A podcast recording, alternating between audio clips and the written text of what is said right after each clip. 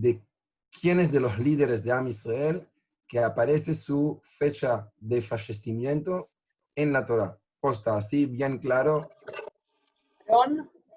Debbie, gracias. Shkoyech, lejaim, lejaim. Exactamente. Aarón a Cohen. Aarón a Cohen es el único que aparece la fecha de su fallecimiento en la Torah. Y la Torah dice que en el primer día de Av, ¿ok? En, realidad, literalmente lo que dice, Be'echad la Chodesh HaChamishi. Be'echad la Chodesh HaChamishi quiere decir en el primer día del quinto mes. Pero ustedes saben que según el calendario de la Torah, el primer mes es Nisan, Iyar es el segundo mes, Sivan el tercer mes, etcétera, etcétera. Así que el primer día del quinto mes es el Rosh Chodesh Av, justo un mes atrás de donde estamos hoy, y es el día donde falleció Aaron.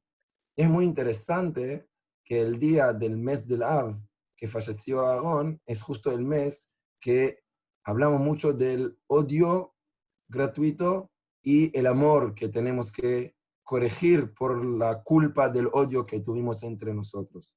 Ya de ahí se puede aprender que un día de fallecimiento de una figura importante tiene mucha influencia de sus enseñanzas que dejó en este mundo.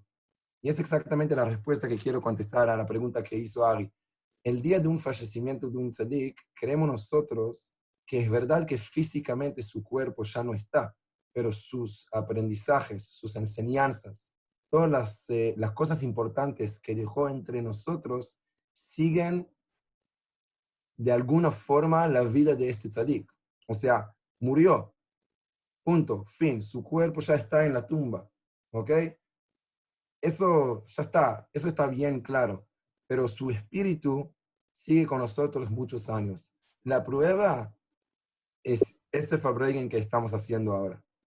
Hoy es Gimel de Elul, el 3 de Elul, y hace más de 80 años murió, falleció Rav Cook, el gran maestro, el gran Rav, el gran genio Rav Cook, y nosotros todos los días, pero literalmente todos los días, intentando aprender su filosofía, su Torah, sus alajot, sus enseñanzas. Hoy, no sé si ustedes saben, pero en Israel hoy fue un día especial y no solamente por el 3 de Elul, hoy se empezó de vuelta todos los yeshivot. En los yeshivot en Israel eh, se dividen el año escolar, el año del, del estudio, entre tres partes, entre tres eh, semestres, ¿ok? Uno es Elul, el otro es Zman Joref, que empieza después de los Hagim, de, de, las festividades, ¿ok? Hasta Pesach, y después el Zman Kaitz, ¿ok? El Summertime en el tiempo de entre Pesach hasta Av, y tienen unas vacaciones de tres semanas. Entonces, hoy en todo Israel, y bueno, imagínense con la coronavirus, se habló mucho de este tema, ¿ok? Cómo empiezan con cápsulas, etcétera, no importa ahora, pero hoy empezaron todos los yeshivot. Y los yeshivot de los alumnos del Rav es tremendo número. Estamos hablando de más de 100 yeshivot que empezaron a estudiar la Torah y la filosofía del Rav. Entonces, si Ari me pregunta, ¿es un día triste que ya no está más Rav Cook? ¿No está o está? Si hoy, en ese día especial, ¿ok? 80 años después que dejó este mundo físico, más de 100 shivot y 10 de miles, décimos de miles de alumnos estudian su filosofía y su Torah. Entonces, eso quiere decir que, quiere decir que la Torah es algo eterno. Quiere decir que en este mundo hay algo mucho más allá solo del cuerpo físico, sino también algo mucho más profundo. Y la verdad, yo creo que es one of the main points, una de las enseñanzas más esenciales que Rav quería dejarnos. Siempre buscar la parte profunda, la, la parte eterna, la parte de la Neshama, y no solamente encontrar, enfocarnos en la parte del cuerpo y en la parte física. Así que eso como una respuesta a la pregunta que hizo Ari, que es una pregunta excelente. Y por lo tanto los Hasidim se acostumbran en un Yortzeit a hacer lejaim. Así que bueno, lejaim, lejaim con el mate, con whisky, con el té que tengo yo, cada uno que lo que tiene, lejaim, lejaim, y que vamos a seguir estudiar muchos años juntos. Lejaim.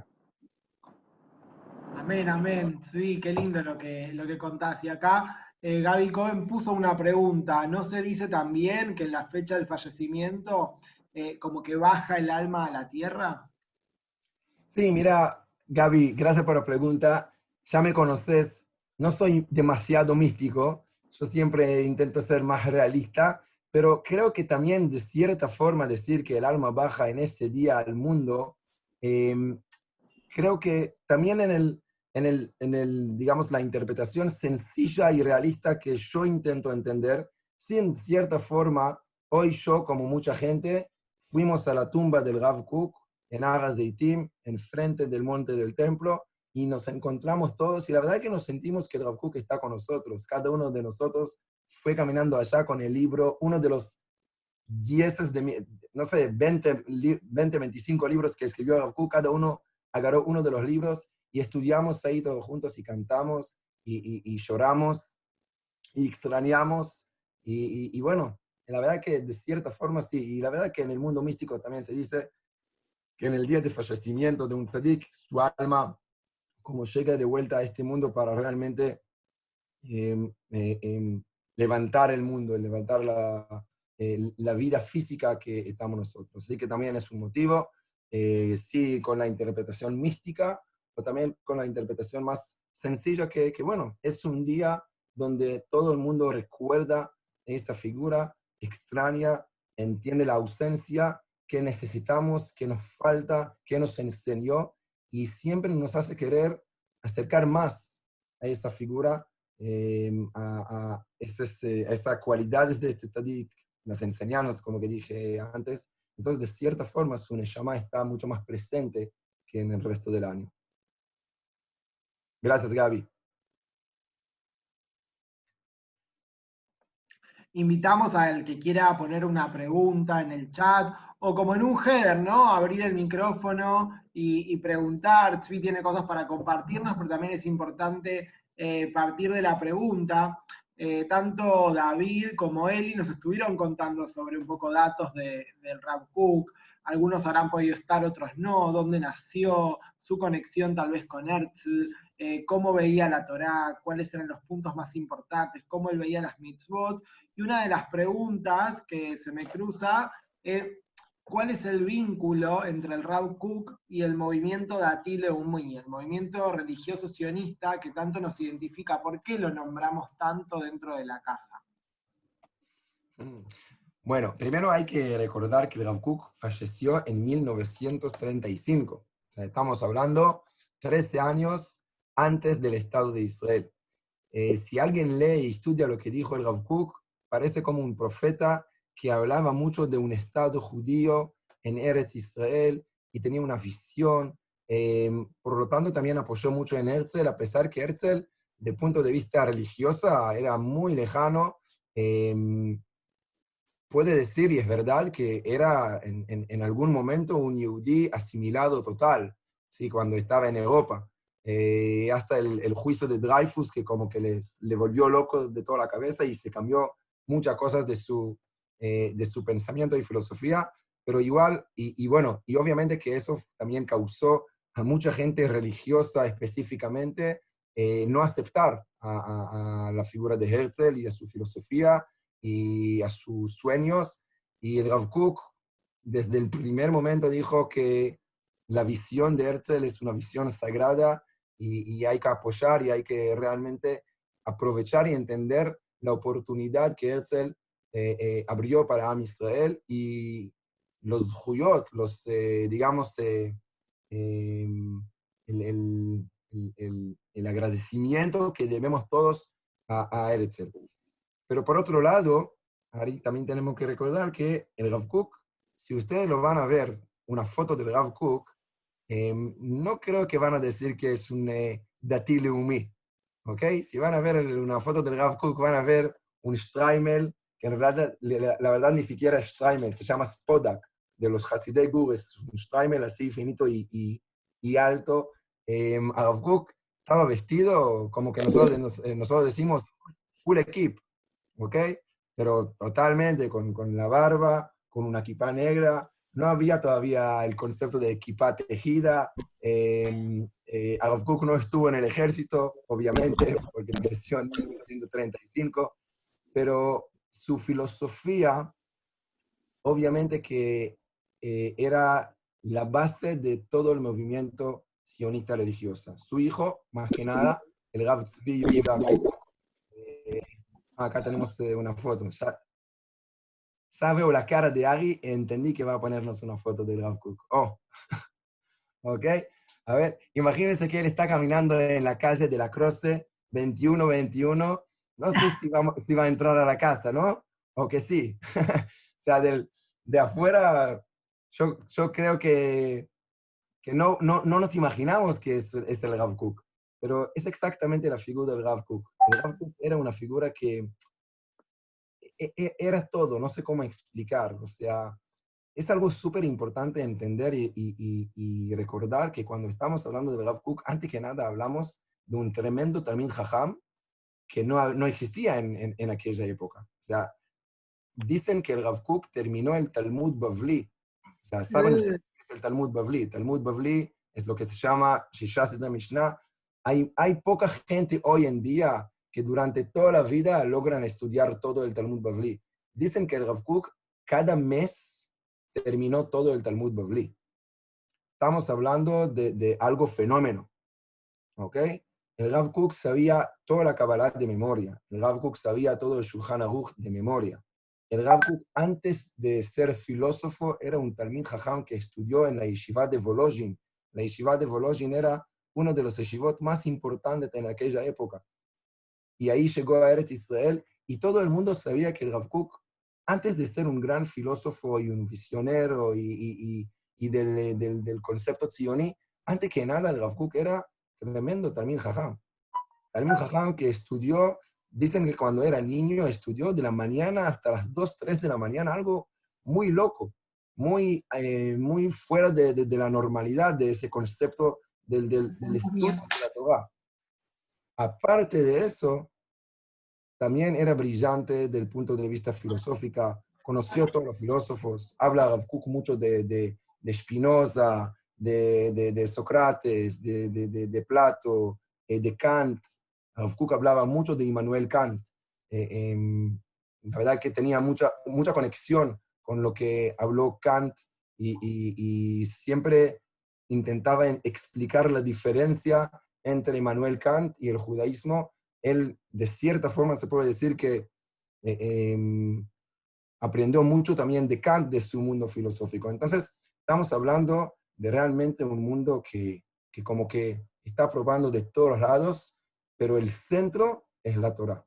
El centro de él era la Torah, el amor al pueblo de Israel y el amor a la tierra de Israel. Cuentan que cuando tenía seis años en Lituania, donde nació, entonces eh, era un líder, con seis años ya era un líder así de la quita, the king of the, of the clase, ¿ok? Y siempre en los, eh, en, en los recreos eh, del Talmud Torah, donde estudiaba ahí en Lituania, entonces estaba jugando con sus amigos. Eh, pero no sé, no sé, si se dice Lituania o la, la, creo que se dice en español Lituania, ¿ok? Eh, Correcto. Latvia. Sí, Lituania. ¿Sí? Ok. Entonces, eh, cuando era niño y tenía seis años, en los recreos de la quita, llamó a todos sus amigos y dijo, bueno, vamos a jugar. Y bueno, ¿qué vamos a jugar? ¿Fútbol? No. Vamos a hacer lo siguiente. Chicos, ustedes van a hacer una cola, ¿ok? Una cola larga. Y yo soy el capitán y nosotros empezamos a caminar. Y imagínense ahí en el colegio, ahí en el patio, ven una clase de 15, 20 chicos de 6 años caminando así, como en la tzabá, y en, el, y en la cabecera está el Rav Kook, y están caminando, y el director les acerca y le pregunta, y eso fue todos los días, ¿a dónde van? Y Rav Kook dijo, nosotros vamos a Eretz Israel. Así con seis años, eso fue el juego que Rav Kook jugaba con sus amigos de seis años. Y siempre soñaba de Eretz Israel. Increíblemente, en la Matzeva, en la tumba, en el Kever del Rav Kook, él pidió que no van a escribir ninguna cosa. Fue el Rav Rashid de Israel, fue el Rav Rashid de Jerusalén, fue el Rav Rashid de Tel Aviv Yafo, fue un Rosh Yeshiva, fue un, como que dije antes, un tremendo también jajam, un filósofo, pidió que no van a escribir nada. Lo que sí pidió que van a poner algunas fechas importantes. Obviamente la fecha de nacimiento y la fecha de fallecimiento. Y pidió también poner la fecha cuando hizo Aliyah Eretz Israel. Y otra fecha cuando llegó la primera vez a Jerusalén. Entonces lo que dice la Matzevah de Rav Kook es muy interesante. Dice en hebreo, Nolad B, ¿ok? Nació en Tetzain Elul, 16 de Elul. Es interesante que Rav Kook nació en Elul y falleció en Elul. Pero Nolad B, Tetzain Elul. Alala Aretz, ¿ok? Hizo Aliyah Eretz Israel cuando, escucha, escucha la fecha, increíble. Kafjet Beiyar, 28 de Iyar. ¿Saben qué festejamos hoy el 28 de Iyar? Esther, ¿qué, dijiste, ¿qué decís? No estoy segura. Yom Yerushalayim. Toda muchas gracias. Increíblemente, Kafjet de Iyar es Imaginé, pero... Acabó, Yom Yerushalayim. Bueno, es Yom Yerushalayim en 67, muchos años después que falleció Rav Kook. Pero la fecha que pidió Rav Kook poner es cuando hizo Aliyah, que es Kafjet Beiyar. Entonces dice, Nolad nació en, etc. Alá le Eretz Israel, 28 de Iyar. Alá le Yerushalayim, ¿ok? Todo, todo, el tiempo es Alá. ¿Qué es Alá? Subir, ¿está bien? ¿Ok? Alá le Eretz Israel, 28 de Iyar. Alá le Yerushalayim, increíblemente la fecha, Gimel Elul, 3 de Elul, que algunos años después fue el día de su, de su fallecimiento. Entonces, Alá le Eretz Israel en 18 de Iyar. Alá le Yerushalayim en 3 de Elul. Alá la Shamaim subió, o sea, falleció, y en hebreo se dice Alá la Shamaim, ¿ok? En Gimel de Elul. Entonces, es muy interesante, alguien que ve la Matzevah del Rav Kook, la palabra que siempre se repita es Alá, Alá, Alá, upgrade. Y es lo que siempre exigió Rav Kook de cada uno de nosotros. Intenta siempre en tu vida tener un movimiento de subir. Siempre podés elevar la situación, la realidad. Siempre podés poner un paso más adelante. Siempre, siempre, y tener que confiar en ti. Y yo creo que es una de las claves del Rav Kook. El Rav Kook tenía confianza de los seres humanos como nadie, como nadie. Y eso es algo que a mí me acompaña muchas veces personalmente, de, de, de, enfrentarse con la vida, encontrar con muchas cosas que, le voy a decir un ejemplo. Hoy tenía que, también en Israel hay la, eh, ¿cómo se dice? Burocracia, ¿ok? ¿Está bien? Me dijeron que en, en, Argentina y en Uruguay se llama burocracia, ¿no? Entonces, en Israel, nosotros, la burocracia en Israel, yo tenía hoy que llamar a una, a una, a una empresa para desconectar del Internet. Me costó dos horas, me mentieron, por lo menos según lo que yo entiendo, y corté el teléfono y yo como que dije, ah, estoy cansado a veces de, de, de, las personas. O sea, son tan desconfiables y están... Y, ahí dije, no, no, no, no puedo decir eso. Es Gimel de Elul. Hoy es 3 de Elul. Yo no puedo hablar así de los seres humanos. Como que dijo Gaby, la llamada de Rav me está mirando ahora. Y está muy decepcionado que yo pienso así de los seres humanos. Rav estaba enamorado de la creación está enamorado de cualquier cosa que, de, la vida. ¿Ok?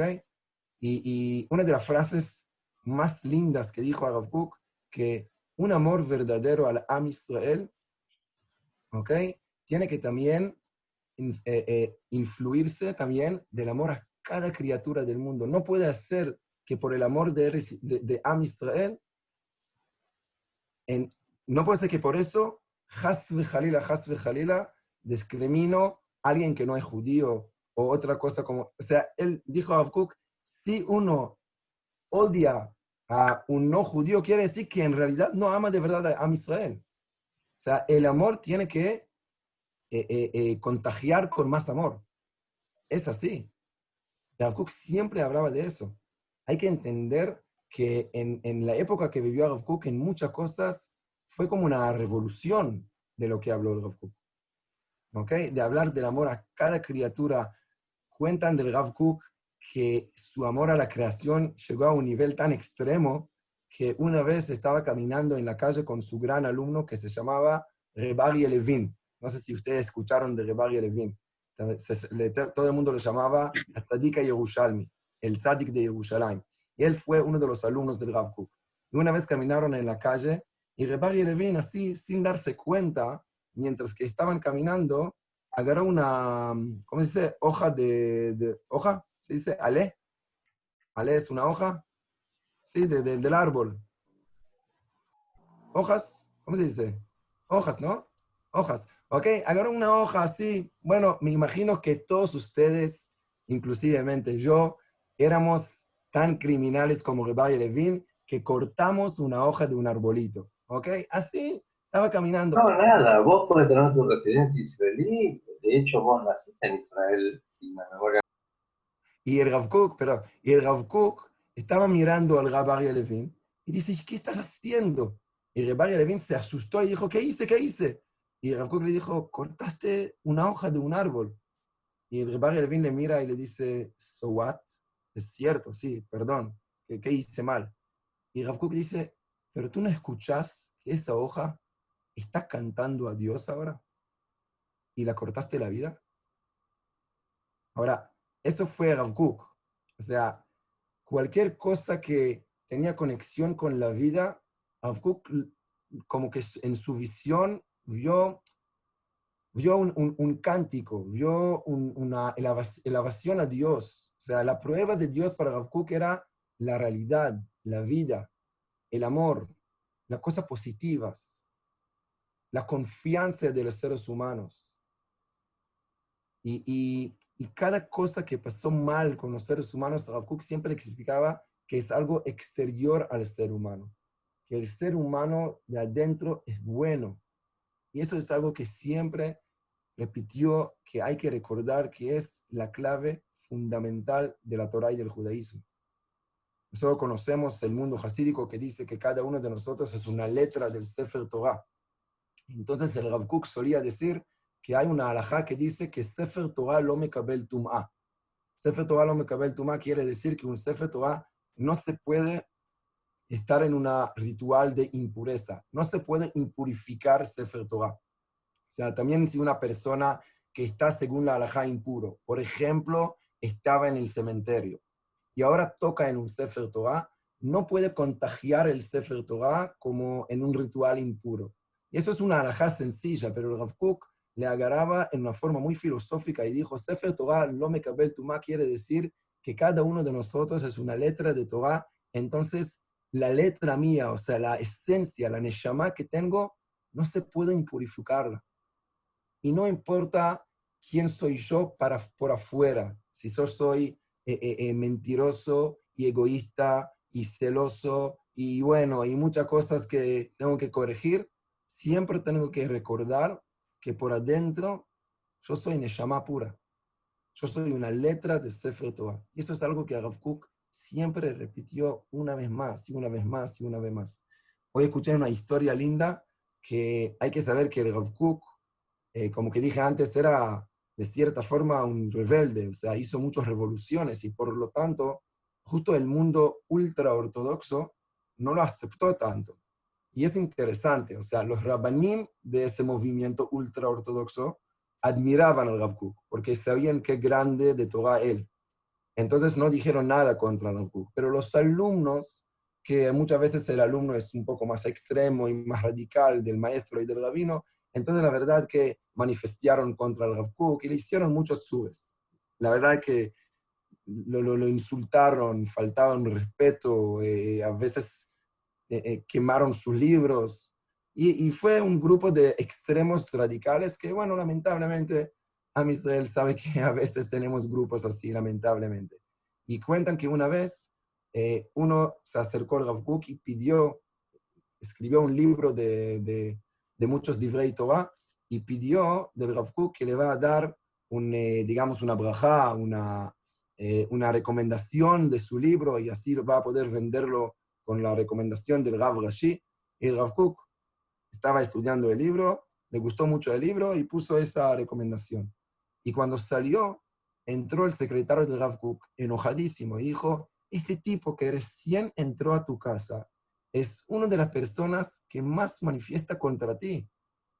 Es una de las personas que siempre habla mal de ti. ¿Cómo puedes darle una recomendación? Y Rav escuchaba y dijo, uy, tenés razón, llamarlo de vuelta. Y llamaron a él y el secretario estaba seguro que, oh, le va a sacar la recomendación. Y Rav le pidió el libro y puso una recomendación con muchas más palabras buenas y positivas, que esta persona es un fenómeno, que esta persona es un Talmid Jajam. Y, y el secretario se volvió loco y dijo, Agav, ¿qué está haciendo usted? ¿Por qué? ¿Por qué? ¿Por qué recomendás tanto de esa persona? Y Rav dijo, porque si yo estoy ofendido de esa persona, quiere decir que mi Yetzer gana a mi Yetzer quiere decir que no confío, de, no confío como que tengo que confiar en esa persona que es bueno. Entonces, yo lo llamé de vuelta para dar una recomendación mejor, ya que ahora sé que está luchando contra mí. Quiero mostrar que no estoy ofendido. Quiero mostrar que yo creo que él va a hacer chuva algún día de todo lo que está haciendo. Eso fue la forma que el Rav vivió toda su vida. Y, y por lo tanto es, es una figura que es muy muy difícil de hablar de, de, de, una figura como, como Love Cook, porque es tan profunda y tan llena y, y bueno, obviamente que una de las cosas importantes que hablaba siempre es esa combinación entre, por un lado, ser fiel a la Torah y por otro lado, ser fiel a Eretz Israel y a Am Israel y al Estado de Israel. Y ahora, después que hablamos lo que hablamos recién, que el Rav entendió que a cada uno de nosotros adentro tiene su Neshama, entonces el Rav procesó esa Neshama, que esa Neshama siempre tiene ese anhelo, ese deseo del acercamiento al a Kadosh a Dios, a la Torah y al pueblo. Entonces, siempre dijo que también lo que habló Herzl, a pesar que era por la forma exterior cero religioso, por adentro y profundamente salió de su Neshama. Y si sale de su Neshama, 100% es algo sagrado que tenemos que aprovechar y agradecer y valorar. Y por eso Rav de verdad habló de esa combinación de por un lado Torah y por otro lado sionismo. Y eso es la respuesta a Ari, que Rav era la figura del Tzionut Datit, del Dati Leumi. Em, pero sí quiero decir que muchas veces hablan del Rav como que, que, siempre estaba con la bandera de Israel cantando a Tikva. ¿Ok? Rav antes que nada, era un Talmid Jajam que estudió Torah, mucha Torah, pero el, el, el, una de las cosas más importantes que tenía, como dijimos, es ese mundo completo de, de, de todas las cosas. Sí, sí, mucho, mucho más claro ahora porque está tan vinculado con el movimiento de Atile Umi. Gracias. Y, hay dos preguntas más acá en el chat. Una es, eh, ¿de qué fuentes, de dónde puedo estudiar más sobre la filosofía del Rav Cook? ¿Cómo, cómo? Em, ¿De qué fuentes, de dónde podemos aprender más y estudiar más sobre la filosofía del Rav Cook? Bueno, acá viene el problema. ¿Por qué? Porque Rav Kook, eh, algo que no hablamos, es el ivrit del Rav Kook. No se olviden que Rav Kook vivió en la época de Eliezer Ben Yehuda. Es más, tenemos muchas cartas que, de, intercambios entre Eliezer Ben Yehuda y Rav Kook. Eliezer Ben Yehuda manda una carta al Rav Kook y dice, Rav, ¿cómo te parece que hay que decir esa palabra? Y así cambiaron muchas letras y cartas, ¿ok? Y, y Rav Kook fue uno del movimiento de e, e, e, hicieron el hebreo como que revivir de vuelta, ¿ok? El ivrit del Rav Kook es un ivrit de filosofía, ¿ok? Entonces, imagínense, si alguien sabe hebreo, ¿ok? Y habla como israelí, si va a leer el Rav ya le puedo decir que no va a entender mucho hoy, porque su idioma es como, es como decir, si alguien sabe inglés y va a leer Shakespeare, no sé si necesariamente va a entender todo lo que dice Shakespeare, que es muy poético, muy... Rav también su ivrit, es un ivrit cabalística, es un ivrit que es difícil de entender, tiene frases muy largas, y por lo tanto también lo que habla en ivrit le cuesta mucho entender el, el lenguaje del Rav Ahora, traducir el Rav a otros idiomas es una misión bastante, bastante, bastante difícil. Bastante difícil. Y por lo tanto hay muy pocos libros del Rav en otros idiomas, pero sí quiero decir que justo hace un mes eh, un amigo en Uruguay que se llama Dani Con está trabajando ahora de, eh, de un libro de biografía del Rav algo muy, muy lindo, que salió en inglés, le tradujo a español, y eso va a salir ahora, mamás, en, en, esos meses.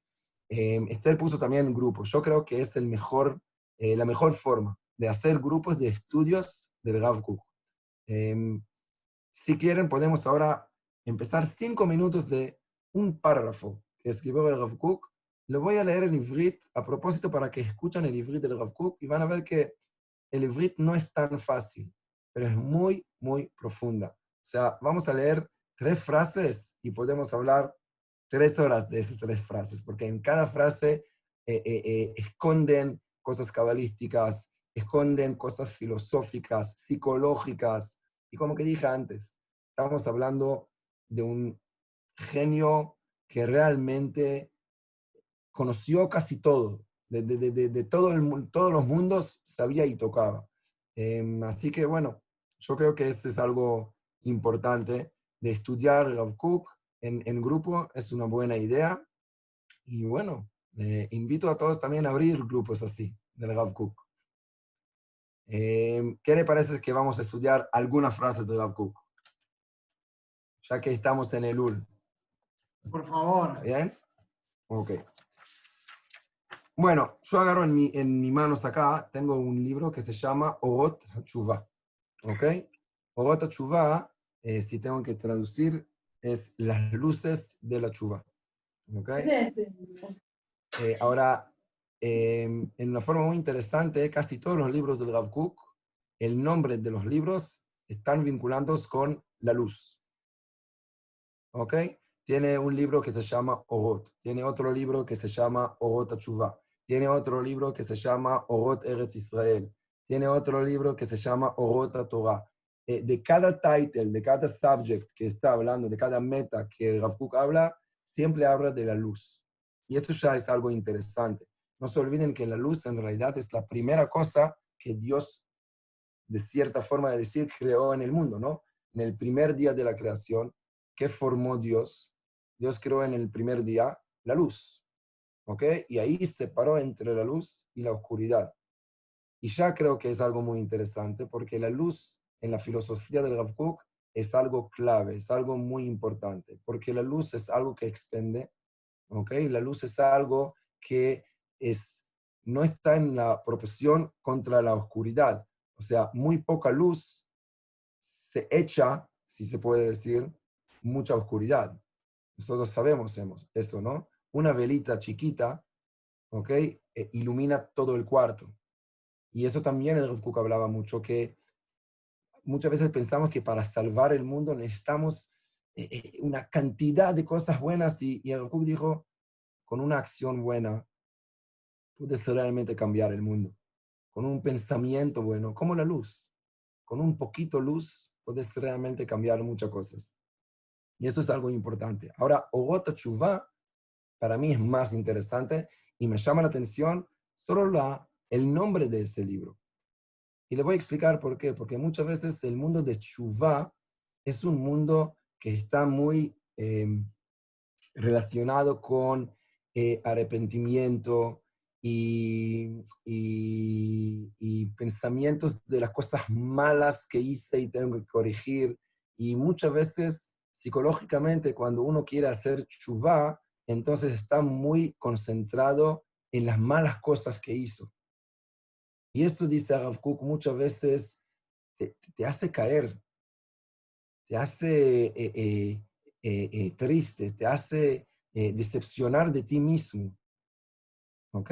Y llamar a un libro de Chuvá Or, Orot, ya es una revolución. Ya es una revolución. Y Rav Kook dice, y vamos a leer dos frases de la introducción del libro de Orota Chuva. Dice Rav Kook, y mitzvah Hashem. La chuva es una mitzvah súper interesante. שהיא מצד אחד קלה שבקלות, Escuchan una frase que es realmente difícil entenderlo. Dice Rav Kook, es la mitzvah más fácil y más difícil. ¿Alguien entiende? O sea, ¿cómo puede ser que algo es lo más fácil y lo más difícil? Es un paradojo. O sea, eh, decir lo que quieras, pero decirle algo con orden, para que yo voy a poder entender. Y dice Rav Kook, eso es la mitzvah de la chuva.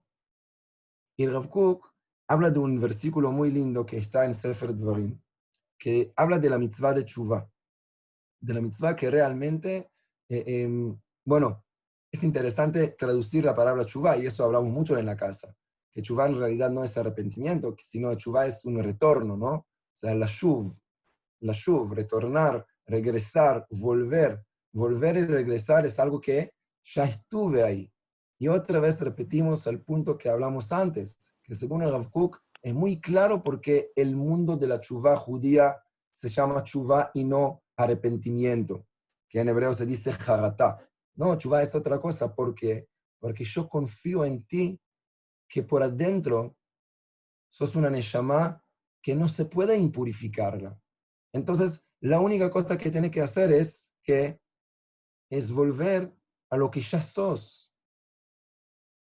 Ahora, si yo voy a decir, mira, yo quiero ahora que seas como algo que nunca estuviste.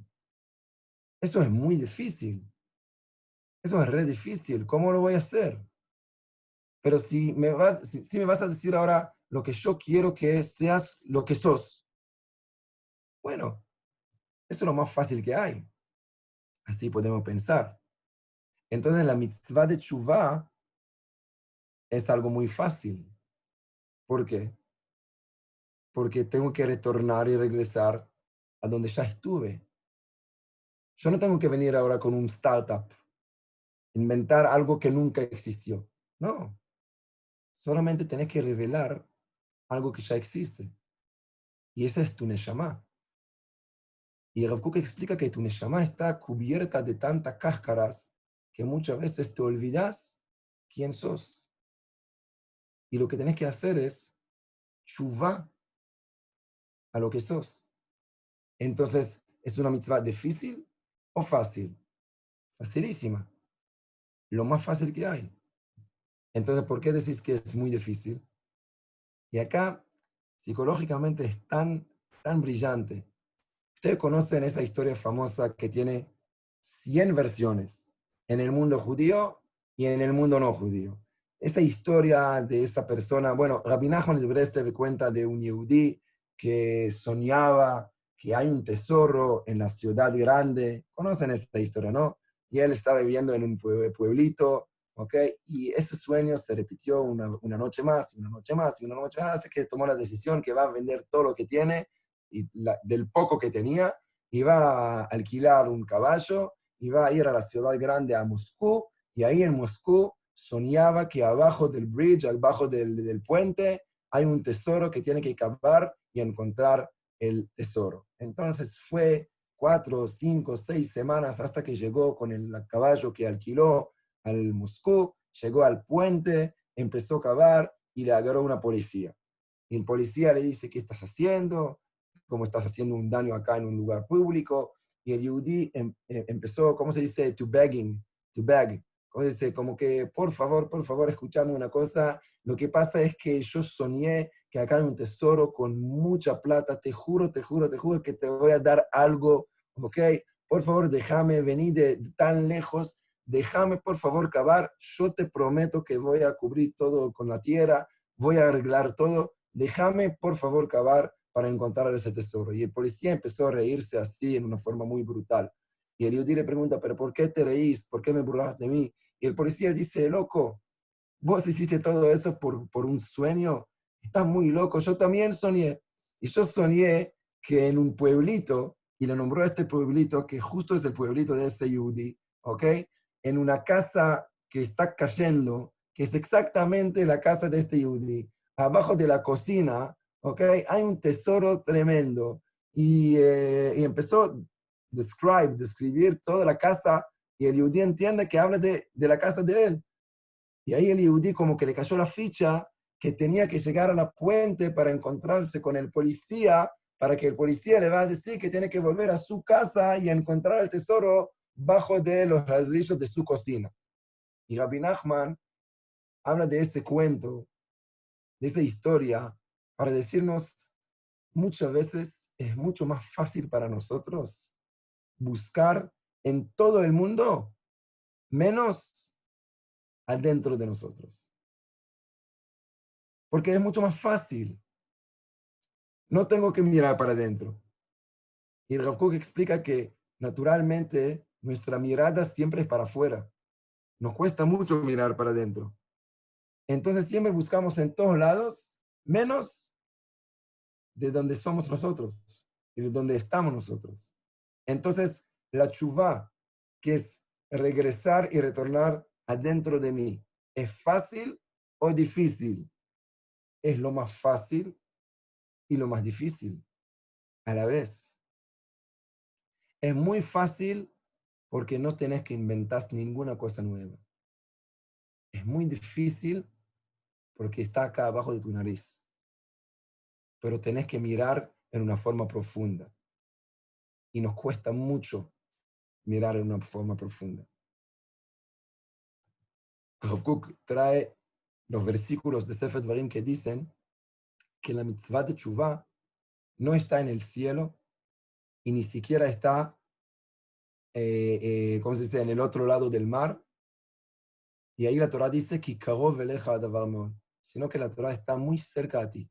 Befija. Está en tu boca, está en tu corazón. Y todo lo que interpretan ese, ese psukim quieren decir que la Torah quiere motivarnos para decirnos que no tengo que buscar la chuvá en todo el mundo porque está acá. No tengo que tomar ni avión, ni siquiera tengo que entrar a un Zoom. Solamente tengo que mirar para adentro y listo, lo tengo.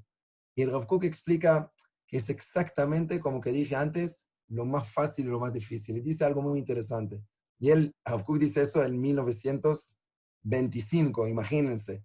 Y dice, ¿usted se entiende qué es el ser humano? Si yo voy a decir a un hombre, escúchame, hay un tesoro, pero ¿sabes dónde está el tesoro? En la luna. Bueno, la luna es un lugar que es imposible llegar. Mentira. El ser humano va a llegar a la luna. Y si lo vas a decir que está en el espacio, el ser humano va a llegar al espacio. Vayan a Houston y van a ver en NASA como el, ese lugar hermoso está trabajando años para llegar a los lugares más lejanos que tenemos. Y llegan. Pero ¿saben qué? Es mucho más fácil llegar a la luna que llegar adentro mismo mucho más fácil. Entonces, cuando la Torah dice que la chuvá no está en el cielo ni en el otro lado del mar, la Torah quiere decirnos, quiere decir que está al lado tuyo y por eso es fácil y por eso es difícil. Y por eso es un desafío, pero que seguramente puedes hacerlo. ¿Entienden la profundidad de la frase que es fácil y difícil? Es difícil y por eso es un trabajo, es un esfuerzo que tengo que hacer todos los días de mi vida. Es fácil, quiere decir que yo creo y confío en ti que vas a lograr. Podés. Que nadie me va a decir, dice Rav yo no puedo. Me cuesta mucho. ¿Ok? Si yo quiero trabajar de mis enojos, ¿ok? Que me enojo todo el tiempo. Y digo, no, ya no puedo cambiar eso. Rav no va a aceptar esa, esa frase. Va a decir, no, ¿cómo no? Obvio que sí. Sos una Neshama Teoba. El enojo es algo exterior a ti. ¿Ok? Entonces es facilísimo. Puedes resolverlo. Y yo le voy a decir, Rav ¿es fácil? Es lo más difícil que hay. Y me va a decir Rav Kuk, tenés razón. Es súper difícil. Entonces, ¿por qué me dijiste que es fácil? Porque podés. Porque 100% que puedes hacerlo. Ahora, tienes que trabajar. En este mundo, tenemos que hacer un esfuerzo. Las cosas no vienen así nomás. Pero si me van a hablar todo el tiempo del esfuerzo, capaz que voy a perder la esperanza que puedo. Podés, que está dentro de ti. Entonces, obvio que podés. ¿Ok? Es un ejemplo de la filosofía del Rav Kook. Un ejemplo pequeño, pero creo que si nos vamos a pensar de eso, es muy fuerte. Es muy fuerte levantarse todas las mañanas y decir, yo puedo. Yo realmente puedo ser mucho mejor. ¿Ok? Y eso es algo que, una de las cosas que Rav siempre puso una énfasis. Eso es Orot Achuva. Por eso la Chuva que estamos ahora en los días de Elul es lo más fácil y lo más difícil a la vez. Lejaim. Lejaim, sí, Lejaim, por favor. Hay una pregunta que nos quedó un poco más arriba en el chat. Eh, si podríamos contar sobre la relación entre el Rab Cook y el Jafetz Haim. No sé si había una relación o, o, qué vinculaba el Rab Cook y el Jafetz Haim. Bueno, primero, ellos vivieron más o menos en la misma época. Eh, el Jafetz Haim era más, eh, o sea, eh, ¿cómo se dice? Más, más adulto, no, no sé si se dice más adulto, pero, o sea, más grande, perdón, mayor, perdón, gracias. Era mayor que el Rav Cook. Jafetz Haim falleció muy viejo, o sea, con, con, 90 años, si no me equivoco. Rav Cook falleció no tan viejo, falleció con 70 eh, años. Nació en, eh, en 65, eh, en 1865 y falleció en 1935. Em, nosotros sabemos que tenía muchas cartas que cambiaron entre ellos y tenían alguna relación. Em, apreciaron mucho uno al otro. ¿Okay? sabemos que Jafetz Haim dijo que Rav Kook es uno de los Talmidei Jajamim más grandes que hay. Y obviamente que Rav Kook admiraba el Jafetz Haim. Jafetz Haim no solamente escribió su libro famoso del Jafetz Haim que habla de la Shonara, sino también escribió un libro mucho más famoso todavía que se llama Mishnah Brura. Si ustedes escucharon de la Mishnah Brura, que es la explicación de todo el mundo alágico del Shulchan Aruch, de la parte de la vida diaria, em, y tenían mucho respeto entre ellos. Eh, y otra vez, Jafetz Haim era mayor que el Rav Kook. Em, yo también, si no me equivoco, creo que también se encontraron varias veces eh, en algunos lugares en Europa.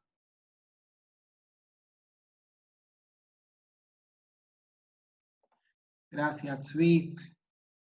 Eh, no sé si quedan más preguntas, a mí me queda una, si hay alguna más, la podemos poner durante el chat, pero preguntarte a vos como Rab, ¿qué es lo principal que te deja el Rab Cook?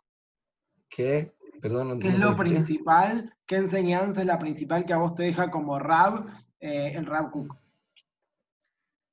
Una vez em, cuentan que, que em, el Rav Chaim Yosef Zonenfeld, que era el Rav de los ultraortodoxos en Jerusalén en la época del Rav Kook, y, eran muy amigos Rav Kook y él, pero tenían muchas discusiones, ¿ok?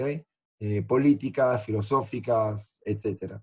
El Rav, el Rav Yosef Chaim Zonenfeld era muy contra del concepto sionista, pero anti, anti, anti, anti-sionista, y Rav Kook era obviamente muy pro-sionista, era sionista en, en, en, muchos aspectos. Y a pesar de las discusiones, tenían una amistad muy, muy, muy cerca.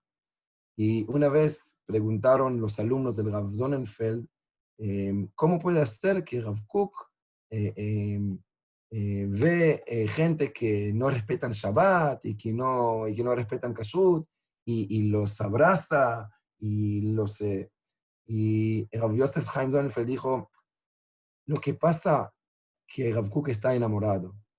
Y cuando uno está enamorado, muchas veces hace muchas pavadas. Así dijo Rav Sonnenfeld. Em, y, y, yo no estoy de acuerdo que Rav hizo pavadas, pero sí estoy de acuerdo que Rav era enamorado en Am Israel. Y si me preguntas qué es lo principal que intento aprender del Rav y tengo mucho más para aprender, es realmente intentar amar a cada uno y uno eh, em, de, mi pueblo, em, pero obviamente en una forma muy, muy profunda. Yo creo que es la enseñanza más, más, más importante de, de intentar ser enamorado, enamorado de mis hermanos, de mi pueblo, en, eh, en, en una forma eh, sí, como que dije antes, muy fuerte. yo creo que es lo más importante para un lado. Después hay muchas cosas más importantes. Hay que estudiar Torah y hay que enseñar Torah y hay que saber mucho Salahó, etc. Pero, pero si no amas al, al Am Israel, creo que lo principal falta. Bien, esta frase de, de amar, el amor verdadero a Israel tiene que ver con amar a cada una de las personas, a cada una de las criaturas del mundo, como dijiste al principio, ¿puede ser? Sí, sí. Totalmente. ¿Qué tal, Chuy? ¿Cómo estás? Una pregunta. Ah, hola. ¿Todo bien? El, bien. libro que están traduciendo en Uruguay, Dani, es eh, The Spiritual Revolution of the Rao Cook. Creo que sí. La revolución espiritual del Rao Cook. Sí, sí, sí, creo que sí. Es impresionante. Sí, sí, sí, sí, sí. Sí, Da- Dani, Dani me dijo que es el mejor libro que él leyó del Rav Kook by far. Impresionante. sí, sí. Impresionante. Entonces, No, Jacob Kruger. Eh, hace claro, es, es ese libro porque Jacob le recomendó a Dani con ese libro. No, Dani no, Cohn- no, no, Ya está, pero eh, ya está traducido al español todo. me pone tan contento lo que contás porque te juro es un libro que no tiene desperdicio. A mí me cambió la visión de un montón de temas buenísimos. ya está todo traducido. Hace un mes ya trabajé con Dani de la dedication, ah, de dedicar el libro para quién, etc. Y, y ya está para salir. ¿Cómo hacemos para acceder a esos libros? Yo quiero, lo llamo a Dani. Sí, sí, llamada a Dani. Máximo. A full, me encantó. Me voy a ocupar de que lleguen, pues es lo máximo. Baruch Hashem. Lejaim. De Jaime. ¿Cómo está Ryan? ¿Todo bien? Todo bárbaro. Acá, Qué lindo verte. lo máximo. Bueno, qué lindo ver a todos, la verdad.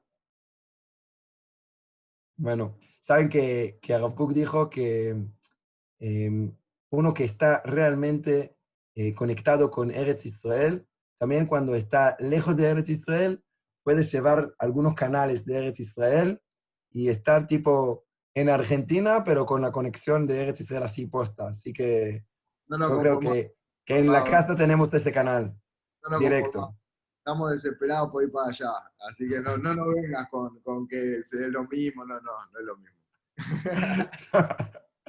no es lo mismo, pero es No, no, igual. No lo tires ahí de, de el suelo. No, Bueno. mirá, que por Zoom, por Zoom, por Zoom, Ryan, por Zoom. Y bueno, Baruch Hashem, lo máximo. Baruch Hashem. Zvi, muchas, muchas gracias por tu tiempo, por, por tus enseñanzas, por compartir este espacio con nosotros. Y lo mejor, haber cerrado este ciclo sobre Rack Cook, estos tres encuentros, si bien los otros fueron martes, que este sea hoy, el día de su Yorkshire, por cómo lo explicaste, me parece que es el, el mejor de los cierres y además directo desde Israel. Bueno, Nada más decir una cosa más, lamentablemente hace un ratito nos enteramos de un fallecimiento de un, un joven que conoció la casa, estuvo alguna vez, yo no tengo ahora su nombre en hebreo, pero que este Shiur y todos los que hagamos en la semana sean Leilu y eh, Nishmat por él.